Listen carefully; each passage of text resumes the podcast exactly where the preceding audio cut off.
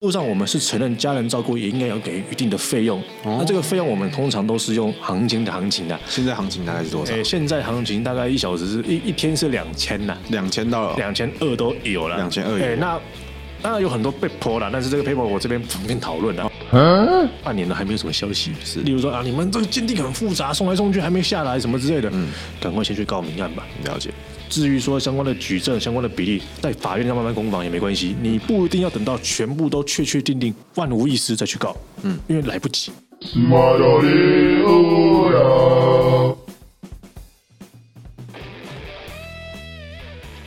好，那我们终于到了我们车祸案件的最后一集，也就是下集的部分。那我们这一次主要会讲的是民事要该如何求偿。那我们第一集讲的是呃车祸案件相关法规的法律构成要件，那第二集是讲实务上要注意的流处理流程，跟它实务上有可能会需要注意的地方。那我们请到我们的龚伟律师。哎，大家好，我是龚伟。那今天我们来谈到的就是说，我们车祸的民事部分要怎么处理？对，那我发现很多就是我在跟客户沟通的过程，或者是在跟民众讲解法律的流程，大家会误会一件事，就是他们认为车祸案件出现之后，检察官要帮我拿到钱。哦那龚伟哥，你应该也很常遇到这种民众吧？呃，对，他们都希望我们律师可能包到拿到钱了、啊对那我们律师也不是神仙了、啊对，那应该是说他们会想要跟检察官说，就是你、嗯你除了把他抓去关之外，你钱该他该赔的钱也要赔给我。可是检察官觉得两手一摊，说赔钱不是我的事情。没错，赔钱不是我我我们行，我们的确有所谓的没收发还机制啦，是但是这个跟车祸应该是关系不大没有啦关系啦 那个犯罪所得的问题啊。对，那其实简单来说，就是今天呃，刑事他负责的是把人抓去关，他在刑罚权上就是让有罪的人受到他应有的制裁。可是这跟呃民事就所谓的损害赔偿，你受伤之后要给予赔偿的部分其实不太一样，对吧，龚伟哥？没错，那今天我们就谈到民事，究竟说，哎，我刑案告赢了，他有罪了，那我要怎么去把我的钱拿回来？嗯，呃，他有罪了，应该说他起诉了吧？他有罪了，啊、他有罪他了，有罪了。哦我们我们统统一点，就是他有罪，嗯，好，他有罪，嗯他被抓去他关被，抓去关，那我的钱呢？钱呢？对，交出来。哎，大概是这样子。那我们首先呢，我们先讲到民事，讲到车祸的民事，就要不得不提要附带民事啊。嗯，那所谓的附带民事，就是说，今天如果是一个刑事案件，你是被害人，你是被害人的情况下，那可不可以有比较简便的措施，或者说说有没有补偿的措施，可以让你快速的拿到你的钱？应该是说他都已经起诉了，那我今天还要真的还要另外提一个民事诉讼，然后再对啊重新让这一整遍，然后让法官再听一次我的故事嘛？没错，那我们有个叫附带民事，就是说，今天如果一个人他的刑案已经被起诉了，不用到审判，只要到被起诉了，他还没有有罪，你就可以提出这个附带民事，在这个审刑案的法院里面提出这个附带民事，要求所谓的损害赔偿。简单来说，就是让法院的，就是因为刑事案件它的故事跟民事案件的故事基本上是一样的，那主要就是因为第一个，刚刚肥猫说的没错，就是因为构成要件所谓事实啊，事实相通相同啦、那不用再去审理所谓的啊什么相当因果关系啊，那可不可规则啊，有没有过失啊，这个刑案审过了，那民案法院参考参考就可以了。哦，但是有个东西还是很重要，那就是你要赔多少，嗯，为赔什么多少钱？因为刑案不会管赔多少。他只会管就是你受伤哎、重伤还是死掉对，那还有第二个就是那比例怎么样？哦，你们中间过失的比例。如果今天双方都有过失，那这个比例怎么分担？嗯这也是民事你要去举证的部分了，嗯它的说明的部分。那首先是法条啦，一般来讲，我们要讲到这个民事赔偿，都是一八四条侵权行为啦。是那只有一台车就一八四啊，两台车就是一八五，这个一八四条侵权行为是什么？可以稍微解释一下？那就是今天有人弄弄害弄坏你的东西，嗯，弄伤你或者造成你有什么损害，就是你可以要因求为故意或过失造成你的损害。哎你然后就是因为故意或过失，对对，你讲的没错。那我们讲笼统一点，就是有把有人因为他的行为导致你的损害，嗯，可以归责于他，就是故意过失，那他就是有所谓的“一八四条侵权行为”。那第二个就是说，哎，这那侵权行为的话，我可以要求赔什么？有哪些东西可以要求他赔？包山包海，我全部我全都要。你全都要啊！我大大致我吃饭的饭钱也要跟对方要，可不可以？对，诶，你确定是对的吗？呃， 那我先跟大家说明啊，我们把这个问题现在在车祸里面了、啊一般讲，我们车祸要求的赔偿啊，主要是几块啊。如果今天人还在，嗯就是你今天是受伤的，是那受伤的话啦，有一第一个就是我们说的医药费，这一定必赔啦， 嗯，开刀的费用开刀啊，的费用啊，，那些将拐杖的费用啊，然后让他必必赔。那第二个就是所谓的，哎，那我因为受伤，我不能去工作，嗯，我的薪资收入可能有中断，我可能就请假三个月不能工作，没，错。那扣掉一些，哎，假设有补助，或者是假设那个公司给你半薪以外，嗯那剩下的钱或许也可以跟对方请求这个，因为你因为这个侵权行为受伤导致的损失，的精神的经济上的损失，就是金钱上的损失，例如说，哎，这薪资损损失的部分是这个地方。那第三个就是失能，失能，哎，所谓的失能，就是说，今天如果你因为车祸导致你有身体一部分的残缺，你的工作能力因此而减损，导致我没有办法再从事这个行业或从事这个行业，哦也不一定。我们也不一定我们失能并不是说一定要不能工作才叫失能。嗯，我举一个例子，我个人的案件的经验，我有一个警察，哎，他被撞了，是啊、他是警察，他被撞，他截截了两根脚趾头，哦，就截肢掉了。但是他是警察，原则上他应该还是能够当警察吧？对他不会说因为撞了就国家就把他开除掉，那国家就完蛋了，对不对？对啊，当然不可能啊，所以以他还是可以请求失能。哦，这个要怎么请求失能？他就是依照他我们所谓的去做劳动能力减损的鉴定，哦，那就是它的比例是如何？他的失能就是会依照他诶他的身体的状况跟他原本完全的状况的差异，他减少了多少比例的工作能力，然后再去依照一个算式再依照他的薪资收入去去做一个计算说啊，他将来可能工作年限到什么时候，他有可能的损失是什么样。哦，因为我因为我这个两根脚趾的损害，嗯导致我可能未来我没有办法工作这么久，或者是我原本可以从事这个职位，可是我后来没有办法从事。呃，他并不是说一定要没办法哦，嗯哼，它是一个预期的行为。哦，预期预期就是因为它是它是对你工作能力本身的一个评估。嗯，举个例子，就是说，假设我少了一只手，但是我还是可以做律师啊。哦，对啊，呃，我可能也不会影响到我律师工作、啊，应应该还是会啦。嗯其实不太会。你你打字什么？你打还是字那个是慢啦、但是他的工作能力其实是说，呃认定说，哎，因为你一只手，你自己本身上你本人的一个所谓的损害。是他并不是一定要说，哎，将来你要请求单据，哦你要单据，你要所以他没你有要说证明说你要损到底损多少钱，不是了，解他是你因为你本身已经受损害了。那这个地方他就是用怎么样说？他就说用你现在的薪资啊，不然他也没办法去做推估嘛。嗯去推估说，啊，那你实际上那你受的损害额大概多少？它是一个该怎么讲？预想预期上的计算。嗯，并就不他以并没有说一定要你不能从事这个工作才能没错请求，你只要有失能的情况你就可以请求。对，它跟工。工作本身其实工作只是为了薪资计算的一个依据而已啦。啊、它只是算损害赔偿的嗯金额的一个锚定的一个方式。没，错。那再来第二个部分就是说，哎，那还有一个所谓精神慰抚金的，嗯哼，就是今天啊，我现在弄受伤了，造成我好我痛。苦，生活很不便。例如说像肥猫像脚瘸了，不是他现在生活很不便嘛？那假设他现在脚是被人家撞的，对，他搞了三个月都要拿这根拐杖，四个月都要拿根拐杖，但是不是生活不便？然后每天复健都很痛苦，然后晚很痛上苦啊睡不着睡觉，不着啊，然后大小便还要人家照顾什么之类的，嗯那他可能就可以要求这个精神上的赔偿了。嗯，就精神上精的神慰慰抚抚金，就民法在一九五条了，嗯哼，一九五条里面记记载的蛮很记载的很详细，就是内容包山包海。那是、啊啊，对哦。那话说回来啊，我这边想要额外请教一下，嗯你刚刚讲到就是照料的部分，嗯，那如果我今天假设我的腿瘸了，是因为车祸案件导致的，那需要有人照顾，这个地方我刚刚还没提完啦，嗯，就是说除了刚刚我们那些东西以外，还有一个东西叫做因为生活上增加的负担，是就是刚刚你说的，哎，生活照料费用，啊，跟一些 A 国的一些辅具，对辅具，例如说我可能要多坐计程车看我可病能啊要做，我可能要去做 Uber 才能上下班啊之类的，那这上下班有点夸张了，就是、哦 就是说看病啊，一些看病啊必一些必要的额外生活支出，那个东西也可以一并请求了。不过这个东西要注意一点，就是说这个是不是必要性，法院会慢慢去会审酌它。那再来就是说，哎，那如果我没有请看护，是我的家人照顾呢？是。这个在实务上，我们是承认家人照顾也应该要给予一定的费用。那那这个费用我们通常都是用行情的行情的，现在行情大概是多少？诶，现在行情大概一小时是一一天是两千呐，两千到了，两千哎二都有了两。千二。诶，那当然有很多被泼了，但是这个 paper 我这边不方便讨论了。哦，就是要请公安律师才会 教你。对那再来就是说，诶，这个东西其实是当将来很大的时候，这些东西其实主主要啦，就是交通事故这种车祸案件在赔偿的大宗啦，最大哎的一部分就是说，诶，这个失能的部分，失能的部因为分这个是一辈子的事情。对，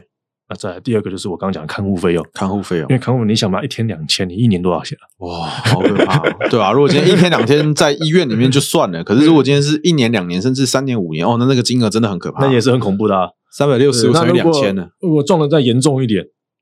后半辈子欸、啊，我瘫所以痪之嗯类的那个就是所谓的很大部分的大宗金额啦。相对而言，所谓的诶、这个所谓的医疗费啊，嗯因为倒还好，因为我们国有全民健保了。对啊其实医疗费支出是可预见的啦。其实就算没有健保的情况下，其实台湾的医疗也算是非常的便宜啊便宜，而且品质都是非常的嗯高。然后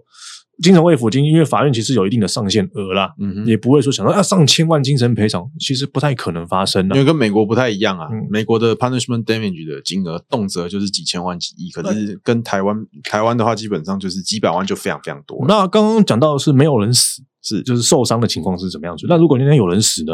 哦，那有人死，我们以原告的立场就是他的家人啦。对因为家原原原告他的主张的话就是说，哎，那我们今天如果有人因为上车祸事故死亡，那我可以求什么赔偿？对，第一个，那医药费跟丧葬费是必然的，当然啊，这是当然这是必必这这是是必须的这啊是必须这没的有。办法那再来就是第二个，就是大家可能没有听没有注意到，就是所谓的死者的应付抚养费用，就是我今天有人要照顾啊，就是今天如果这位死者他他上他他有父母，父母要抚养，孙将来也有父母要抚养。又哥他现在可能年轻，父母也还年轻，对，但是父母满六十五岁后，他有一定的抚养义务，或者是今天有小孩，对他的小孩要抚养到成年，是，这些抚养费用会依照他的应抚养人数来做分担。嗯哼，那这些东西金额算起来，其实也不是一个很小的事物了，要看情况，看应分担的人数跟抚养的人数。那龚伟哥啊，我今天譬如说，如果是我要抚养父母，那嗯他假设今天他今年六十岁了，那我要怎么知道他可以活到几岁啊？哦，我们有个叫平均余命的、啊哦，平均余命。那、但是这个这个有个地方尴尬，就是说，如果他已经活过过平均余命怎么办？什么叫平均余命？就是那个会规范在哪里？就是我们你上网 Google 一下就有，就是我国华人，他甚至有分地区啊，但是一般来讲我们都用台湾啦、因为毕竟人会搬来搬去嘛。哎，对，我们一般用台湾的男性跟女性平均移民，当然男性我记得是八十三点五了，就是譬如说，女性如啊果女性是83.5就譬如说今天我六十，呃，我的譬如说我嗯某人的父母六十岁，然后到八十岁之间有二十年的一般来讲我们是用六十五，六十哎，就是我们所谓退休年龄。啊退休能力，就是我们大概法院是表定认为他无工作能力了，啊当然这这是一般实际实际上就是另外一件事实际情。上，因为那你像很多人六七十岁还当到大老板，他算什么？啊？辛苦了，辛 苦了。对，所以不一定。但是我们因为司法上这种东西是将来性啊，因为要告这个东西，要么他现在就已经六十五岁，要么就还没六十五嘛。是但还没六十五，那你怎么知道他六十五会不会退休？那我谁们知我没们有人只能知这道啊样预估啦。那预估就是说，法院也也通常允许这样的主张，就是说，哎，他六十五岁到他平均余命这段时间，这中间这个时这个段，所谓的抚养费用的怎么分担？嗯哼，那你要你把人家儿子撞死了，对那你要帮人家儿子出这一份，哦，合理。合理嘛？那那要扣掉一些相关的利息啊，那些所谓后付费计算法，那是另当别论的问题。嗯哼，不过还有一个问题就是说，在于说，其实是会遇到一些问题的，但我目前还没有遇过。嗯例如说，撞死人，他的父母已经超过平均余命怎么办？ 你不应该活着了， 这个很尴尬。啊这个就是说，他的确有抚养义务，但是他的抚养义务要怎么计算的问题，要几年，这个有点小尴尬了。这有点尴尬。这说法那个就是政府说，理论上你应该是八十五岁之后你就不用照顾他，可是我爸已经九十岁 了，那这个时候该怎么算呢？这个算什么呢？其实当然也可以用所谓的，哎，那就可能要分定期给付金，对用定期给付的方式，就没办法说一次给了。哦，就分年呐、有可能要分年，这个是另外一种计算方式啊。了解但是这个东西就是所谓的执行后会会不会产生问题的问题了。嗯哼，那我们另当别论。那再来就是说，哎，所谓的父母，哎，那这个抚养费用以外，还有没有其他东西可以主张？嗯，那老实讲啊，因为真的遭，因为真的发生死亡事故的话，你的所谓的失能其实也不存在了，对啊，因为毕竟都去世了嘛。那也没有所谓的照顾费用，因为人也走了嘛。嗯哼，那剩下就是所谓的父母跟子女的慰抚金，是，还有妻子的慰抚金。就是所谓的精神、哎呦精神上损害赔偿的部对，分。在这个地方的慰抚金，其实台湾是有一定的标准，是但是这个标准是隐藏在各个判决里面。了解。那你要用个案去慢慢去跟说服法官说，你的金额为什么比较高，或他的金额为什么，为什么你对方的金额为什么比较低之类的东西。就是也许在这个案子里面，你的小孩真的很小，嗯然后父母真的很老，或者是他今天真的很需要照顾，那这种时候相对的精神慰抚金就会比较对高。 ，B 这有一个案子，就是我的当事人是车祸的，就是被告，哦，嗯就是他是肇事者了。是那肇事，那对方的精神慰抚金开的实在有点高，嗯，那保险公司是直接就打枪了啦。嗯，就不我们愿意我们给当我们当事人他其实是有保呃嗯强制额额外的责任险的，额外的第三人责任险。乙是吗？哎，也是还有另外加保，哦，还要再加，还有加保以数额室外它再的金加保，额不方便透露，但是很高。是，一般来讲，足绝绝对是足够的。嗯哼，但是你保的金额再高，也要保险公司愿意出险。法通常保险公司太高，就是在法院判决前，他们通常都不太愿意。对他们通常都是希望让你等法院判决。对，那可是有的时候，因为我刚刚提到，像这种案子，车祸致死啊，车祸致遭遭遭遭已经致死的话，这个刑案的判决很大的原因是取决于有没有赔啦。 是，那如果今天刑案在等赔，那民案又慢了点，民案赔的比较慢，那刑案会不会就先判了？判完之后如果又不能上诉，或者那是他已经是高等法呃院，这就是很尴尬，就是出现一个就是就是大家都在等民事赔偿，对 那民事赔偿究竟是什么时候会出？没有人知道那。就要看法院的积极度。而且如果今天是复民，嗯，有的法院复民会等到刑案确定才开始走，哦，那就更尴尬那就了。更尴尬。为什么？他担心如果复民到一半，如果刑案不起无罪，那那复复明民也要打不起来。打不起来要移转到明年，哎对，又怕这种情况，所以每一个法院的做法，跟你说，每一个庭的做法都可能不太一样。嗯哼，那呃我就是觉得说，有的时候保险公司它它在拉保险的时候，都会跟你讲说有这个保障，就是这个我们有高额的责责任险，你不用担心将来如果你有重重大事故的话赔不起，他们会这样去鼓吹。但是其实，在出险的过程中，他们对因为你的要求是赶快能够赔，能够让我的刑案没事。那在保险公司的立场是说，我说其实白话版就是都会跟当初讲的不一样啊就，是因为其实当初在拉你业务，或者是说当初在介绍你保单的是所是业务人员，嗯，可是最后是否核保，其实是跟业务业务业务人员已经讲不上话了。能不能核保是理赔科的事情。对你你是打给你业务人员跟他要保了，然后他一定会推给后面的人啊。对，他就一直我是往那个往后一推说，我没有权限做这件事情，我只能介绍你保单，实际上怎么做我不知道。呃，这这个问题就是刚刚我提到说，就是说，哎，双方就这个保金的出险，诞生鸡鸡生蛋的问题啊对因！为你没有给钱，我不原谅你；你不原你不原谅原谅我，你没有办法给你钱。就这很尴尬，就是说当等当然可以等法院判决了，那法院判决对方满不满意又是另外一件事情了，对啊方可能会上诉嘛，那就继续来。对，那比如说法院法院判决了，那也赔钱了，可是那个已经没有办法再上诉。那被告来说，那我也没有办法再减轻我的刑责了。那其实每一个案子都有解套方，这个案子那个案子其实我是有解套方法，但是其实有时候当事人他他还是希望说能够让一次解决啊了，那是有的时候没办法一次解决的时候，你用比较曲折的方法。那不论如何，这个案子应该是能够顺利结束了。了解，那再来就是说，哎，除了这个保险的问题以外，还有什么样其他的问题呢？就是刚刚我提到，那车祸除了人以外，嗯，还有一个叫车子。啊，昂贵的法拉利，对，刚刚我们讲的大部分都是人嘛，哎，对跟我哎什么失能什么东西，其实民法一八四条当然不赔，不只赔人啦、嗯，它还有赔车子，对，车子损害也要赔。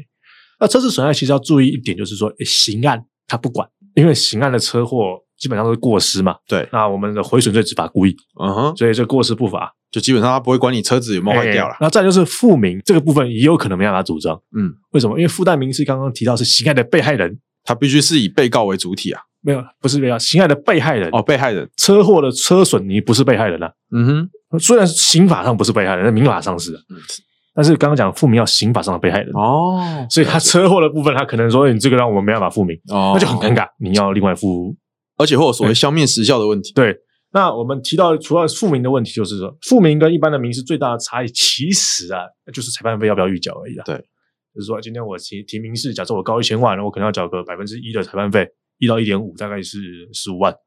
那今天我提复民，一毛都不用先缴。对，哎，我可以直接告，但是金额大家可能开很高了，嗯那就是法法院去裁判了。嗯、裁判费大概就是一趴的数字， 1到1.5看一到一点五趴，看那个比例，它但就是说，哎，今天如果是一审是一了，嗯哼。那二审的话就是百分之一点五。简单来讲，嗯就是如果你今天你要解决1.5一倍百万的话，你差不多就要付个一万到一万五的价钱作为裁判费用对给一法审院的部分，就是它一审的它有费它用有一定的依照那个金额有一定的 range，对，但如果今天是还你有所谓刑事已经起诉后的附附带民事，你的请求是金额是不需要付裁判费，对，你在起诉时是不用付的。起诉时不那用当然，如果要上诉，要那是另外如果一件追加，事情那是另外一件事情。是，哎，那再来第二个部分就是说，哎，这刚刚我们提到说，那车祸，哎，车祸除了这个，哎。没办法复明以外，就是说，哎，我的车子没办法复明，还有什么问题吗？还有一个问题就是说，当你在请求的时候，会遇到几个叫做折旧的问题。哦折旧，就是诶、一般来讲，我们说，诶、哎车祸我撞烂你的车，你那车是二手的、啊，十年的，哪有那么多钱啊，对不对？嗯，大家我们很常就是一些小型车祸，光是那个修车费才是真正关键。对为什么？因为哦，我就可以工作嘛。对啊，我擦伤个医疗费两百块就没了，可是我那台车子要三十 万，哦那就很 麻烦，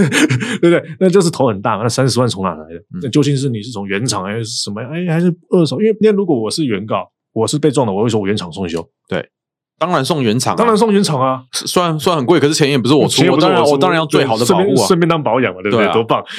那当然，如果你是撞的那个人，你有你有责任，他就说哦我有我有自己配合的车我手，有他们就认识便宜的。车商比较便宜啊，对，不要 这样，样嘛，不要送对原原厂那么贵，原厂都是 黑人了。原厂哎呀是哎呀， 原厂穿西装不是黑人哦，不要这样啊，是是那一般来讲，法院啊，老实讲，法院它这种案子它不一定，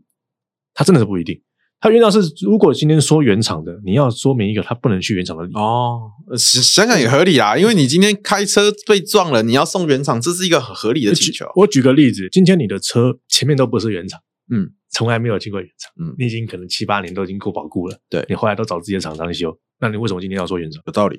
对不对？嗯那这个或许可以说服法院上这个理由，可是你要证明他前面都不是送很简单嘛，你可以调他之前的车祸记录，为什么你车祸你车车子你会有那个哦保养记录，保养记录？对一，一般来讲，三年四年的车或许还有原厂哦，嗯三年原帮保过三年，可是你开了十几二十年，你说你还送原厂，有点难相信。有点难相信啦。然后再来就是第二个就是折旧，因为我们车子其实赔的东西叫做恢复它应有的状态。对，换句话说，一台十年的车，你不是赔新车给他，对你原则上是应该赔一台十年的车给他，嗯但是买不到嘛，怎么可能？那就算钱。对诶，就是用钱来去弥补这个地方。哎，它这这个修缮的零件啊，怎么样的，用觉得哎，我们用折旧的方法去算它，就是一台车，它的价值会随着年年限，嗯呃，它的价值会慢慢降我。可以跟各位听众讲啊了，大概我们法院认为五年以后的车了，嗯，其实就没什么价值了。五年车，五年车其实价值就降的蛮低的了。这个实物见解应该是有点老吧？你说一台车五年后还不能二手车还卖不掉，我觉对得啊，这是很奇。怪啊。但是我的法院是不是五年哦？他是嗯那种五年折旧比率算出来，折旧就怪怪的。恐龙法官，啊，这怪怪的，对不对？那那当然是，当然我们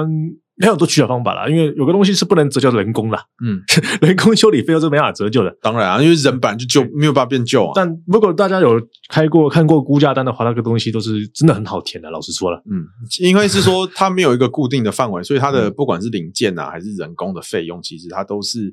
呃，其实很多是手写上去的啦。没错。那所以有的时候车祸案件大的车祸，我们会在讨论说啊，这个失能的比例啊，嗯，这到底需不需要走请看护啊？他伤重不重啊？未抚性高低啊？是那小车祸其实我们都是在着重于这个说，哎，折旧多少？对，这个工钱合不合理？对，你的厂商是不是你要不要找原厂的你？们找原厂什么有的没有的，这个大部分的争其实争议点不太一样，但其实不论你是原告还是被告啦，我刚刚讲的东西，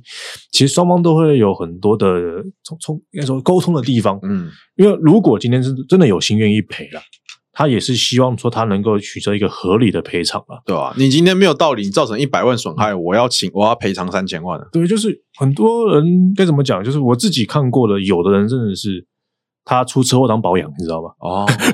出车祸当保养，就当帮你全新考啊，全新换啊，这这个 就是虽然我是后面受伤，可是我要 全我全车都要做一个大幅度的保养，这样对，那这个就是很尴尬的地方了。当然，我们会会去争执这合不合理的问题了。因为毕竟车祸大家都不想看到嘛。那其实大多数人九成以上，大家也不是故意的，那没错，那那他们也没有想要去，其实他们他们也没有说不赔钱的意思，他们就只是想要一个合理的赔偿费用。没错。那另外提醒一点啊，就是车祸我们通常叫做侵权行为啦，是它在民法上的时效请求只有两年。哦，那两年的时间不是说啊，法官起诉后两年，不是法两年的时间是当你车祸发生当下。我譬如说五月五号发生车祸，哎，那五月六号开始算，哎，五月五号算算算算算到明年后年的五月六号，那如果那个刑事案子一拖，因为各种理由拖过超过两年，那就很尴尬，就是你官司赢了，刑案赢了，你民案要不到钱，哦，因为对方会主张时效抗辩。就是已经过了时效了。所以车祸我都是这样建议，就是今天如果检察官侦办真的有点慢，他可能半年了还没有什么消息，是例如说啊，你们这个鉴定很复杂，送来送去还没下来什么之类的，嗯，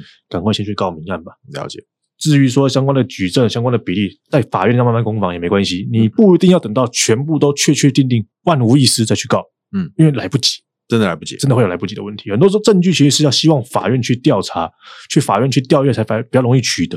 嗯，也比较容易让法官去相信你的说法。为什么？因为你在调的过程中，法院自己就参与了嘛，对，他就看得到说，哎、原来你们的病例长这个样子，哦，原来你是这样子，我其实我我有发现东西，OK。比较能够让事实跟真相呈现给法院看，那法院容易，你计算的过程也比较容易计算了。比较能够说服法院、啊。没错，所以车祸还是那件事，就不论是刑案还是民案，都是尽早处理了解，为佳啦。嗯哼。那最后我这边想要确认一件事情是，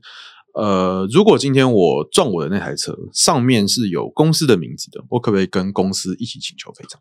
那如果今天讲到车祸，因为我们刚刚主要是提到刑案附带民事，是因为刑案附带民事，然后也是可以哦。我先跟你讲也，可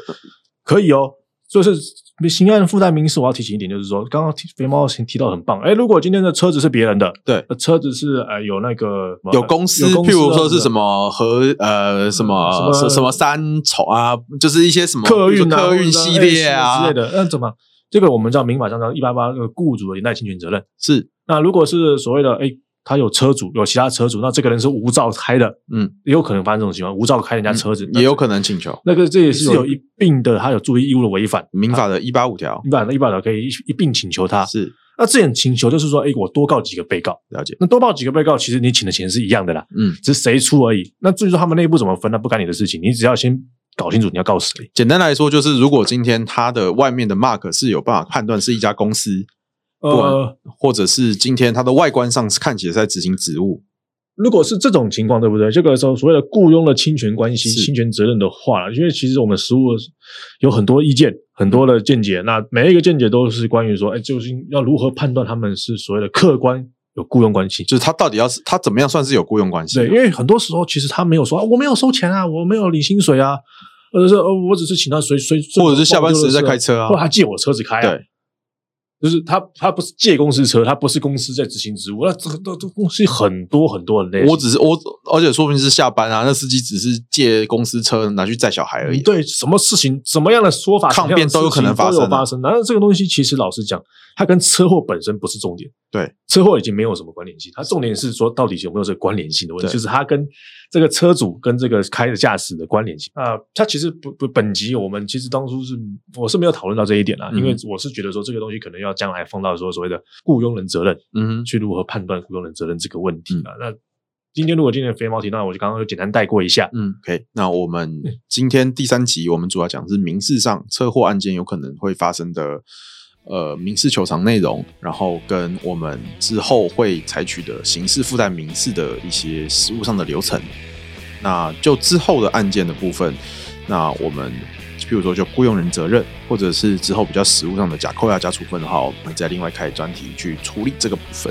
那我们可以再继续期待。那我们今天谢谢龚伟律师。好，那谢谢大家。谢谢大家，我是龚维，